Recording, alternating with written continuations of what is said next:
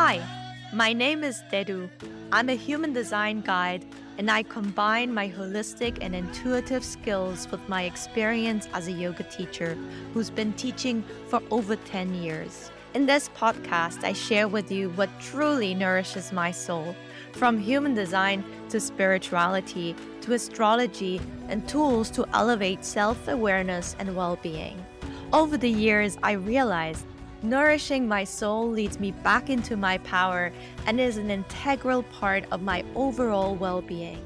And that's what this podcast is all about. Let yourself be nourished by meaningful conversations and shared insights, feeding your soul and leaving you inspired. Some episodes will be in English, others in German or Swiss German. What I offer is called Embodied Human Design, and you can find more about it on my website. Thank you for being here and listening. Let's dive right in.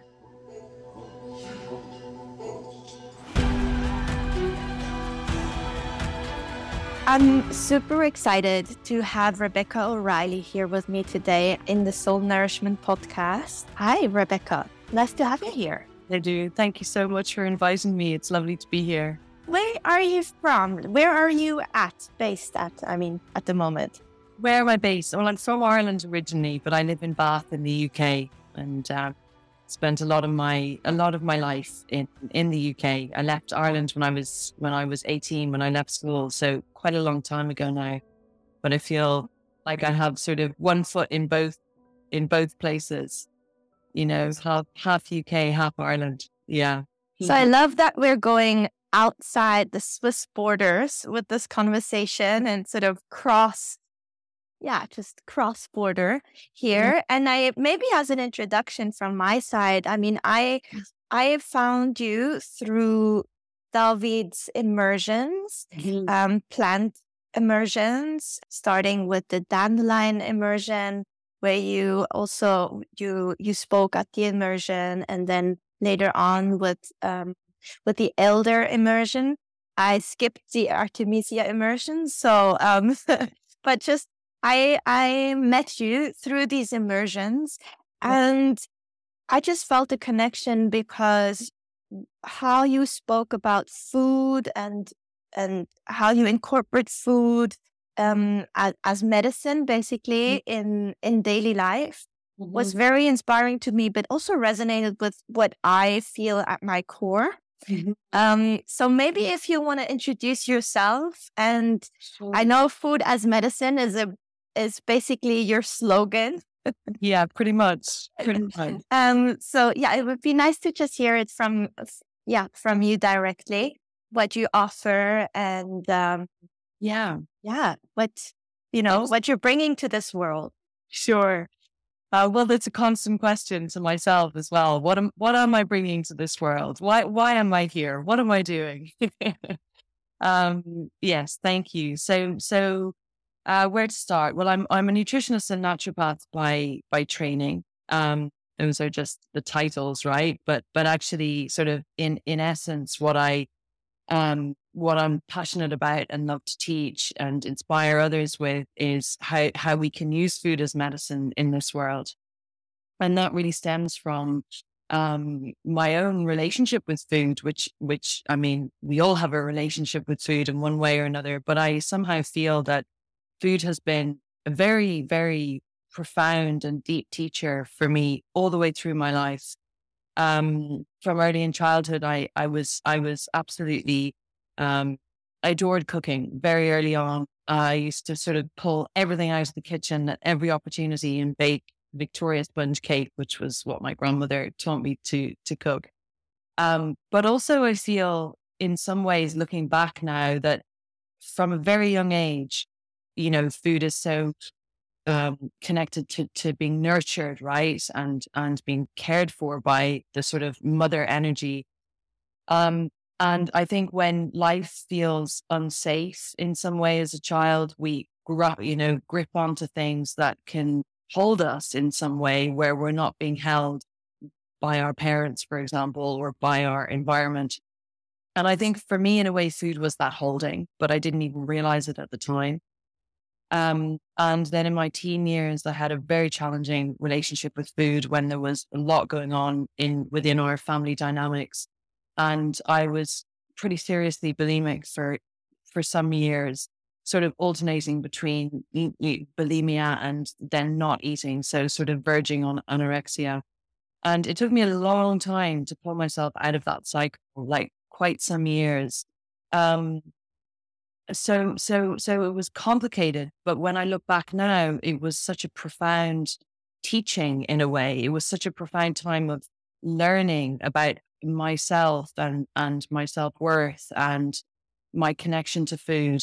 And then in my early 20s i actually started suffering from you know health like health issues um what we would sort of call chronic illness because you know the terminology of chronic illness is really a whole set of symptoms that are very poorly misunderstood by anyone in the medical world or by anyone really. Um, and eh, at that time, especially, we understand more now, especially in the world of nutrition and naturopathy, we're understanding the world of chronic, complex chronic conditions much better. But at that time, really, no one was understanding them. And I had all of these things going on that seemed very disconnected.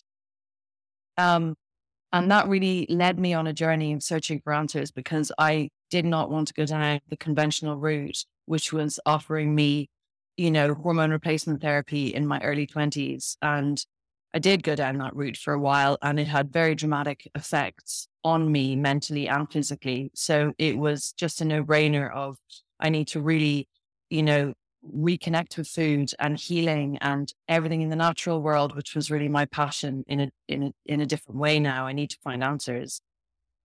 So that that's what led me on a much, much deeper journey of using food as my medicine. And, you know, again, it took me it took me years even within that field to sort of, you know, deeply find my way. And even though I had studied and was studying nutrition and natural medicine and various healing modalities, it still took me a long time to find deeper answers. And it wasn't really until I came across medical medium that I was able to um, put things together, piece things together in a much more profound way and experience profound shifts in my body that I hadn't been able to before. So Anthony's work, um, for those those of your listeners who aren't familiar with medical medium, uh, he, he Anthony William is his name. He's known as the medical medium, and he's really brought in this lifetime, um, uh, or he he channels through him, um, uh, information, especially around this area of chronic illness and why we're seeing so much chronic illness in the world today, and how we can really truly use food as our medicine to overcome what we're being exposed to in, in the way of toxicity and pathogens and how we can deeply nourish ourselves using food in the right way because there is so much misinformation and so much um, uh, misguidance around how to get better and how to be well and how to simply optimize your health if you're if you if you are you know reasonably well then you still need to eat well and and know how to eat in order to stay well into your elder years and to nourish your family and, and your loved ones around you. And that's not happening for most people because most people don't find this work until they're already sick. And by then you're in this loop of, you know, having to find your way out of this hole. If we could all take a little bit of precaution in the first place, then we w- we might not be in such a fix. Um, so so there's that aspect, and then there's also you know the reality of what we're up against, which is not our fault at all. You know the the levels of toxicity and the levels of pathogenic load are like never before. You know in in terms of um, uh, the sort of rate of exposure and the depth of exposure, it's huge. Um, so Yes. So that, in a nutshell, is uh, rather long. Uh, that took me off on a bit of a tangent. So I'm, I apologize for that. no, I love how how you gave us a little bit of background, very personal background, and I thank you for your openness, but also leading us into um, the work of Anthony Williams. And it's so interesting, you know, how life sometimes happens because actually uh, at the same time as I got to know you through that immersion, um, I went to the library and I don't know why, but I was looking for health books. And so I was at the health section and I started browsing books and there was like, um, there were a few CDs. I mean, we don't use CDs anymore, but I still have like a, a way to listen to CDs. And I was like, hmm, maybe I could listen to a CD instead of reading because as a mom, you don't get to have a lot of time to read. So I thought, oh, you know, maybe a CD is better. And I grabbed a CD and it looks interesting. And then I had it at home for a while. And then I don't know, I think it was through you as you were talking about Anthony Williams and and med- medical medium. I was like, hmm, didn't it say medical medium on that CD? Let me have a look. And then I saw that I actually had his CD at home.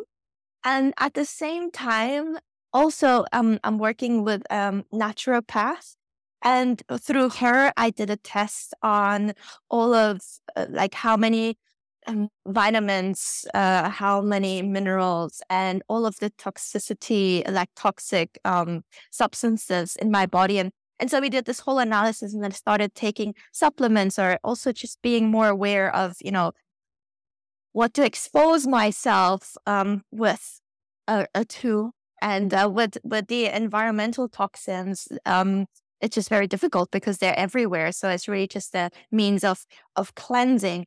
And then also through you, I was like, oh, this is a major part of Anthony Williams, how he works um, mm-hmm. and how he, you know, um, yeah, works with natural foods Mm. which I resonated with instead of taking all of the supplements, mm-hmm. natural foods to bring your body back into a sort of balance. And especially, I mean, I, I don't have a chronic illness. So it was just for the main things of feeling strong and healthy. And, um, you know, with a kid, uh, you don't always get enough sleep.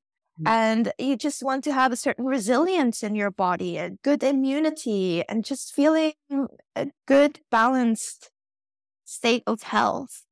And yet, as you also mentioned before, there are certain things you can do and the foods you can eat, but still there you are exposed to other things in the environment and things you you cannot do anything about because we're living, we're interacting with people, we're outdoors, we're sure.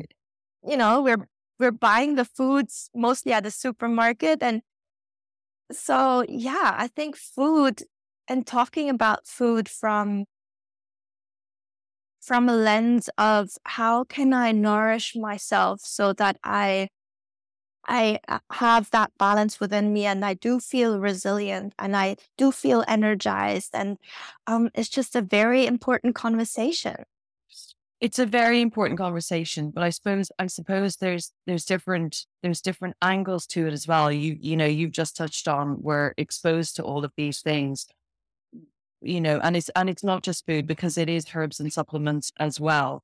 You know if some if somebody is dealing with a with a condition or a set of symptoms then you know food food is not always going to get them where they need to go food alone unfortunately. Although the food has to be right in order for the other energy medicine to work. That is definitely my experience. So very often people will take, you know, realms of supplements, herbs and supplements in the sort of hope that they can eat whatever they want. And that is just not the case. You know, you have to be very, very on it with your food when you're trying to overcome something and and and then the herbs and the supplements act in accordance with getting the food right, everything will come together in a different way. Um, but also, I think you know this is this is a little bit where knowledge is power because there's lots that we we yes we're exposed to a lot of things, but there's also a lot we can do when we know what we're exposed to and we know how to deal with it. So, for example, if we know that um, scented candles and fragrances and and and all of these sort of um, toxic smells that we're exposed to more and more, you know, every time we walk through duty free every time we go into the city and walk by a, I don't know, a body shop or something. You know, the smells coming out of these places, those smells are so highly toxic because they're filled with heavy metals. So if we know that, then we can avoid those things. We can avoid having scented candles in our homes or air fresheners or, you know, whatever it is. And therefore we reduce our load of heavy metals. So on the one hand, the kind of the the the nourishment conversation comes from having enough knowledge to know what and how to avoid things in the world around us without becoming fearful of, you know, going out your door. And then on the other hand, it's knowing, you know, how to really use food as, as a medicine to nourish every part of your being, your physical body and, and your soul. And there's certain foods that we can use to do that. And and Anthony talks about the the healing foods and what falls under the umbrella of the healing foods is is fruits, vegetables, herbs and spices and wild foods. And the reason and and just to sort of highlight with that category, animal food, pulses, grains, they don't fall into that category. So fruits, vegetables, herbs, herbs and spices, and wild foods hold a very um, different kind of intelligence um, that uplevels us in a way, and uplevels our, uh, you know, not not only our um, our physical being, but also our our soul. It helps us step into that, um, you know, master being that all of us already are. So, um, yes, does that make sense? Yeah, yeah, totally. And I, I actually I heard you talk about this before with the scented candles and duty free and all of the smells you're exposed to. And I didn't know it's so many things that you, you know, you think, oh, I'm doing some self care at home, so I'm gonna light a scented candle. And Absolutely. And even though, you know, having maybe having a candle or having like a, nice smell in the air has a relaxing effect on on your nervous system, but still actually the way we I mean I think it's just we can still use herbs to to get certain smells that feel really good and nourishing, but but um yeah, we just there's just certain things we don't know about and then we we buy them or we do it. Sure. And it's just not transparent. We think we do something really good for us and for our well being, even though we actually aren't. Sure. Well, that's marketing, you know, mm-hmm. that's, that's the, that's the sort of the darkness of marketing, really, you know, and it's like food industry. It's like, it's like labeling up all the gluten free products as health foods. They're not, you know, most of them have an awful lot of rubbish in them that are not good for our health at all.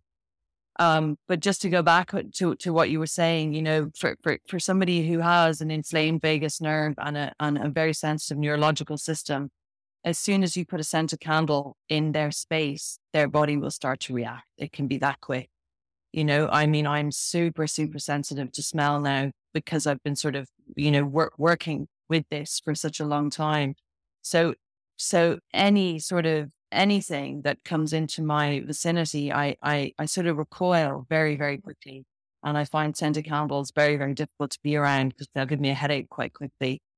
Um, so, so, you know, if, if, if, if we're, yeah, it's just, it's just good to be aware of these things, I think, more than, more than anything else. And, and yeah, yeah, I think that the only uh, the only way forward really is to have knowledge around it because, as you say, otherwise we think we're doing the right thing, and and very often we're not. You know. Mm-hmm. Yeah. So would you say, um, you know, I, I would like to have this conversation so so people are not more confused about sure. food than than yeah. before, but maybe even um give them some I mean, you just mentioned the different categories of healing foods. Um, are there any seasonal foods? Now we're going into winter that you would recommend um, as maybe just something that that people can integrate in their nutrition. And by saying that, my follow up question is: Are there actually foods that work for all of us, or just for some? Yeah, you know? yeah, good question. Yeah, really good question. And so, um, so yes, there are definitely, you know, a, the, the whole seasonal sort of uh, discussion is, of course, an important one because it's so beautiful to be able to tap into, you know, wherever you live, what is currently available, what what's growing on the trees, what's what's growing in the hedgerows, what's being sold at the farmers market or the supermarket, and how to tap into that is is is is a way of reconnecting us to nature and what's growing around us. Of course, it's also amazing in the world now that we have access to, you know, um, foods, healing foods that are grown, you know, outside of our outside of our country or outside of our area.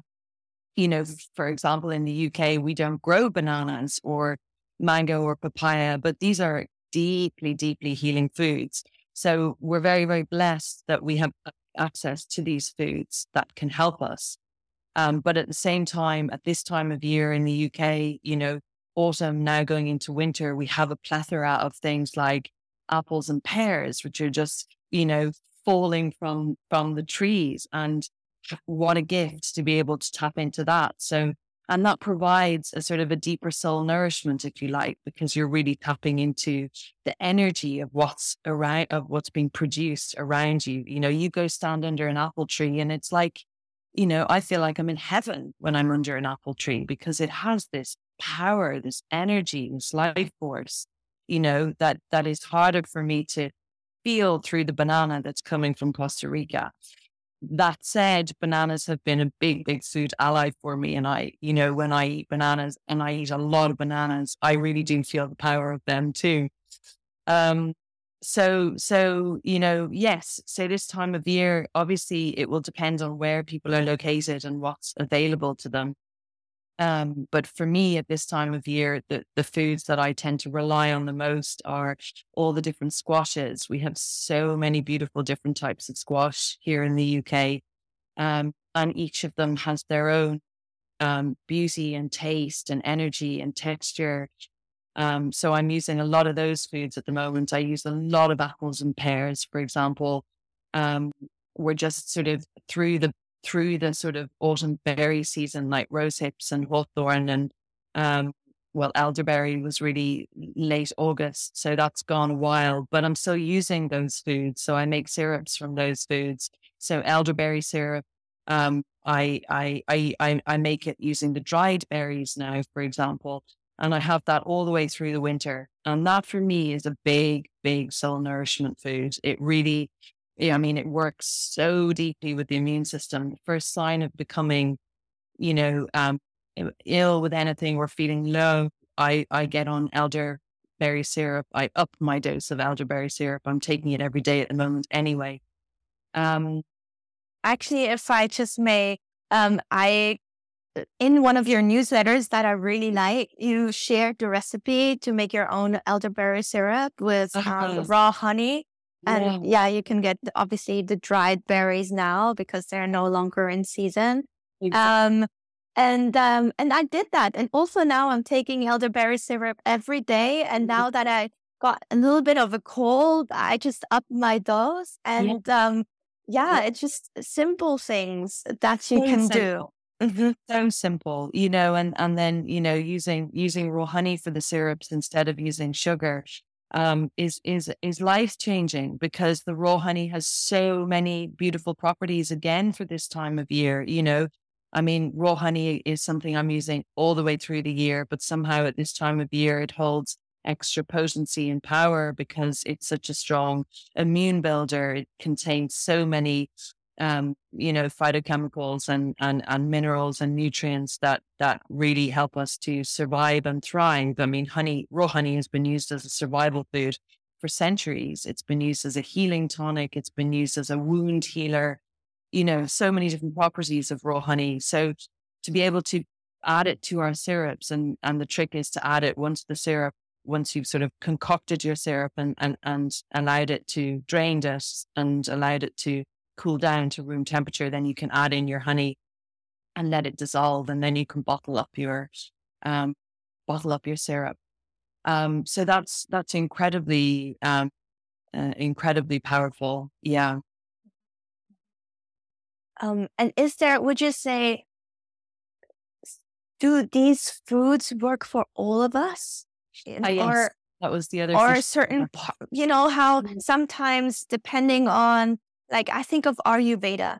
You know, Ayurveda has certain types, and then you eat according to your type, for example, or also different. I mean, just different modalities that say, well, you know, someone um, should eat an apple a day, and someone else should rather eat, I don't know, a banana a day. Right. So, are there certain foods that work for all of us? Yeah, this is a this is a kind of um, this is a question that brings up a lot of um, conflict, maybe, or discussion, or um, yeah, maybe those are the right words to use.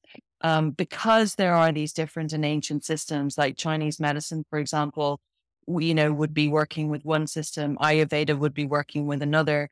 Anthony Williams presenting yet another approach.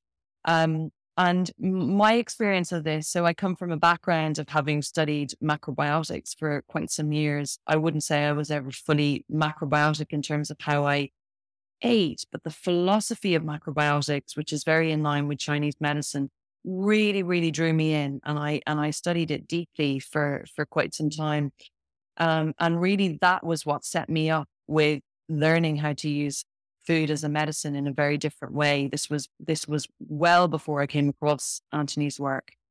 So so I'm very um, I have a lot of respect and love for, for for for Chinese medicine and for macrobiotics in terms of the sort of food energetics approach to things, warming and cooling and working with somebody's constitution.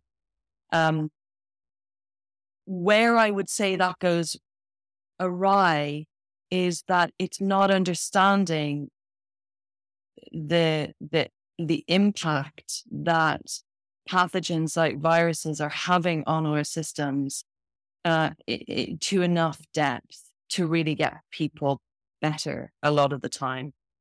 Um, and and the toxicity element like heavy metals for example i think where where where what Anthony is challenging is so powerful is that it's targeting so precisely what we're experiencing in the world today. Okay.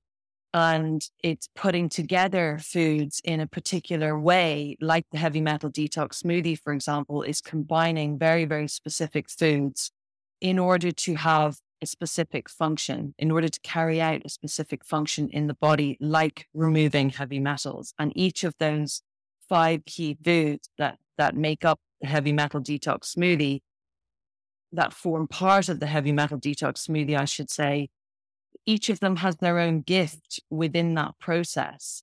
And then you bring them all together to form, perform this, you know, um, this, this one function of mo- removing heavy metals and other poisons.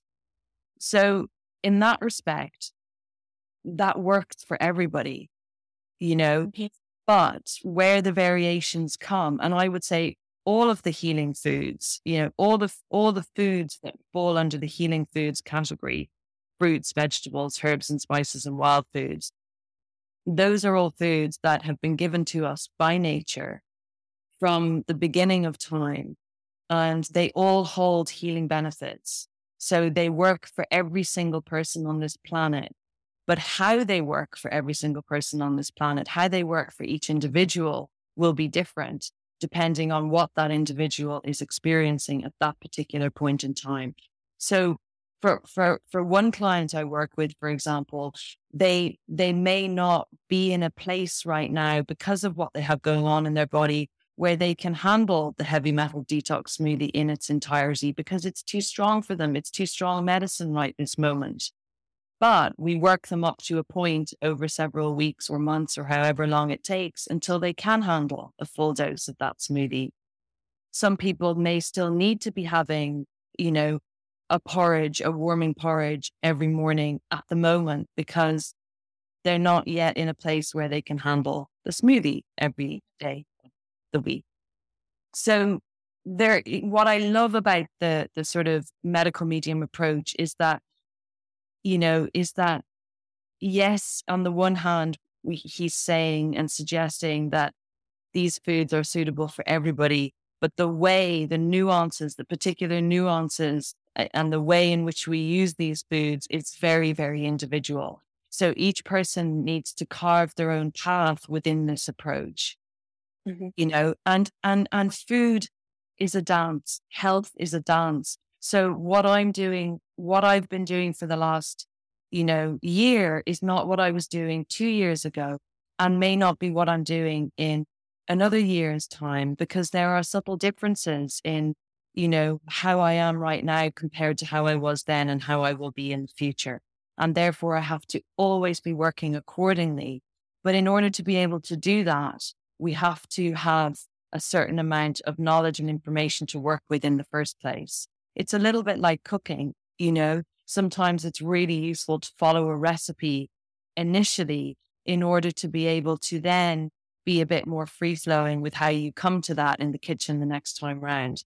And I would say it's the same with how we're learning to heal our own health is that in the beginning, we need to have a body of information that gives us some form and some structure and some routine and rhythm in order to then be able to find our way. And I suppose that that is, in a sense, the essence of what I'm giving to people. You know, no matter what people come to me with, whether they're, you know, on a mattress and not able to get off of it because they're so sick, or they come to me with just a few symptoms and wanting to feel better, it doesn't really matter. I'm still working with that person where they're at right now and giving them form and structure to work with in order to teach them the tools so that they can eventually go off and do this for themselves.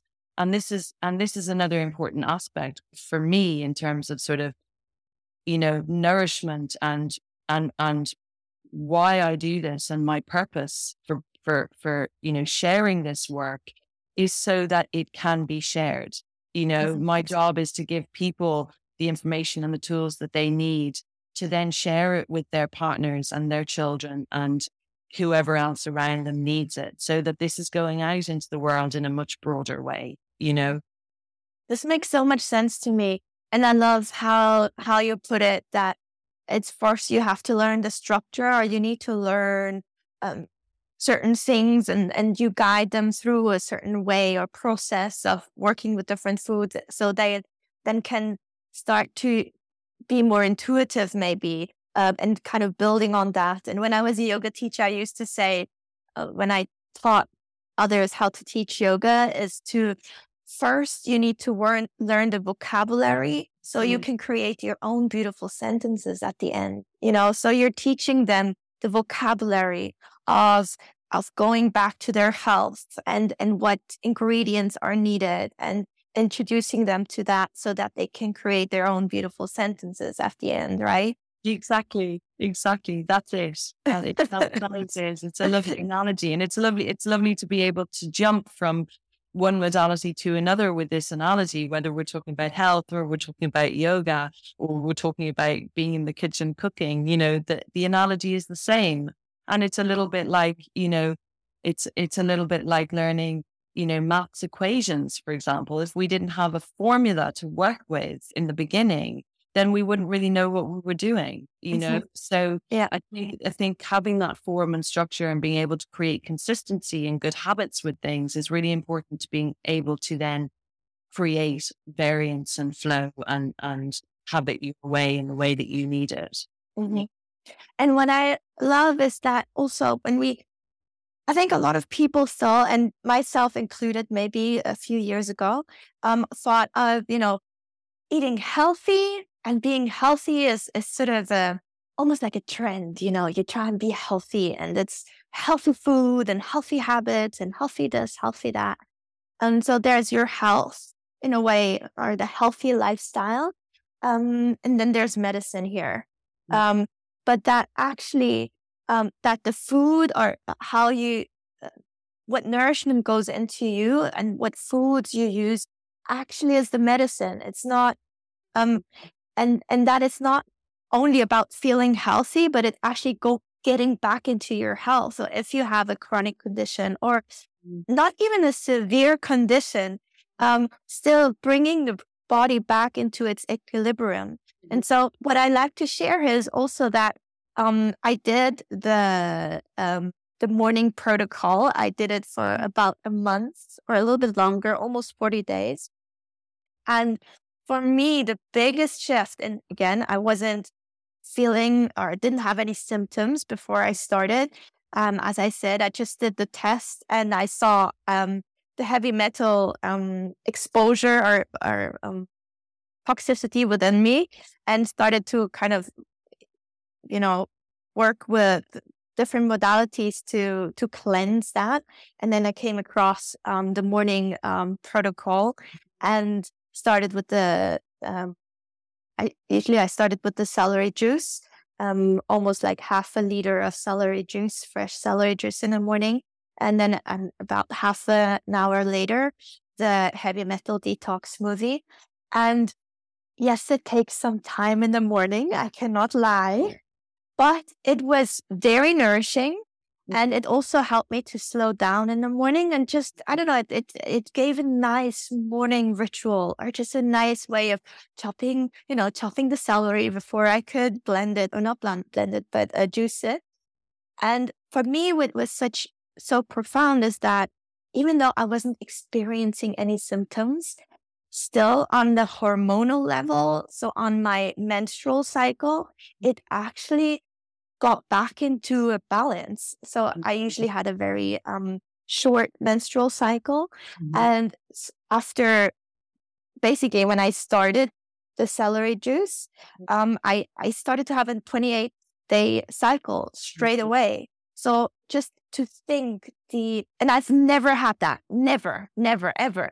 Um, just the effect on the hormonal system um, that something as simple as celery juice could have. And yes, obviously with the heavy metal detox smoothie as well. But for me, that was just to see, oh, wow, okay, so I thought I was healthy, but clearly not everything was in balance, you know, there, and to see how, how food or how juiced celery could mm-hmm. have such an impact on my hormonal system um, and so, really, there I just realized the strength of even one food like celery um, and how it could have such a profound effect on on my well-being. Mm. um, yeah and i think i mean obviously when you work with people you introduce them to this protocol I, I, guess not always but most of the time. How how is it for you? How what are the effects of this? And maybe also, maybe if you could explain a little bit about it. Sure. Because I just, it's just from my experience what I shared, but maybe you are the expert, so you can talk about it with more expertise. Uh, no, well, thank you so much for sharing your experience because I think when each of us shares our experience, then then you know it it helps us to understand it a little bit better and and also to see how different everybody's experience of it is different but similar uh, you know because when people start on these protocols it really depends on on where their body is at at that time what they experience. So it is very different for each person. Um and so the, the morning the morning protocol really comprises of, of three of three different protocols. So starting your your morning with with lemon water, with optional raw honey and ginger, followed by the celery juice, followed by the detox smoothie. And when you, so that's where I start everybody off. That that's where everybody begins. And the reason for that is because is is not only because each of those protocols is so powerful, but also because the liver, like the morning is the liver's prime time for doing deeper healing work. And that's really, you know, the, the liver is a central piece when it comes to our health. Really, we're, we, we've got to work with the liver. Like there's no separation between health and the liver, liver and, the, and, and our health. So, so we're always needing to optimize the liver's functionality because by the time somebody is experiencing symptoms of any kind, the liver is already overburdened. And so we're trying to unburden the liver. And basically your liver gets to work in the early hours of the of the night and starts, you know, pulling together all the bringing together all the toxins in the body, um, so that in the morning when you wake up, things can be flushed through. And therefore, that's why the lemon water is important because it starts that flushing mechanism as soon as you wake up, which ignites the digestive system, flushes out the liver, and starts to get the whole process going. Um, and then the celery juice again is it works very very deeply with the liver, but it's also highly antiviral. It's a it's a food for the brain. It stabilizes the adrenals, so it's working with the hormonal system. There are so many benefits to drinking celery juice. It's I mean it's it's a herbal medicine when when it's when it's drunk, and then having the heavy metal detox smoothie afterwards. And so, but between the time that you wake up and lunchtime, you're a having three very very potent um, you know medicinal um, uh, protocols I- into your system that are doing their own deep magic but also you're not having any fats. And by not having any fats you're giving the liver the most opportunity possible to um, do that deeper cleaning work because as soon as you put in fats of any kind it doesn't matter when they're healthy or unhealthy the liver is having to focus part of its attention on breaking down those fats. It's got to produce bile in order to break down those fats. So ultimately, by doing the morning protocol, um, you are allowing the liver to do this very deep work. Even if you were to, to not do any of those protocols, but you were just to get up in the morning and have some herbal tea and, and eat some fruits, you'd still be doing the liver a huge favor because you're not eating any fats in the morning. So the liver is like, oh, yes, finally some breathing space just to do a little bit of deeper work. Because the rest of the day, for most people, they're bombarding their body with all sorts of things that the liver is having to process. So there's never an opportunity of time, you know, for the liver to to get some breathing space and to do some deeper cleaning. So when when I'm working with someone who has a lot of symptoms, or a chronic condition, then I'm always trying to maximize the amount of time in the day before that person has any fats so that the liver can keep doing this work, you know? And that can take time for somebody, you know, for somebody to get through the day until lunchtime and then dinner time with no fats in their diet can be quite challenging. So, so that's a, that's a whole process in itself.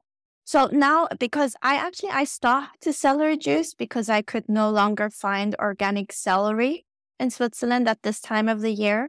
Is there an alternative if you would still like to continue? Because I really, what I also didn't mention before is I tried as much as possible to have the fat free mornings mm. because that actually made sense to me. Also, I mean, with the with the dandelion immersion, it was all about the liver. And I, the first time in my life, I was like, oh, it's all about the liver. You mm-hmm. know, I, I always in Ayurveda, it's almost, it's always about your, your Agni, so your healthy digestive mm-hmm. fire. So it's always about the intestines and, and the healthy digestive fire. And I mean, they don't talk about organs per se, uh, more about um, kind of finding the right balance.